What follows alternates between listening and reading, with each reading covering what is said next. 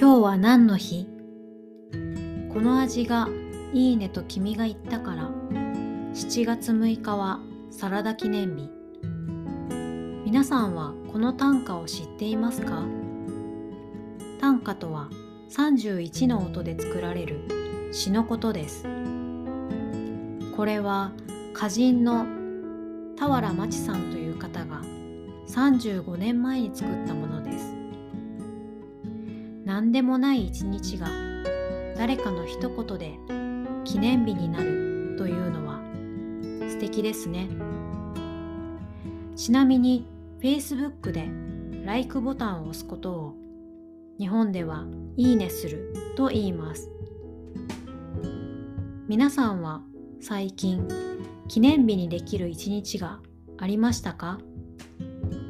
よかったら私のレッスンに来て教えてください。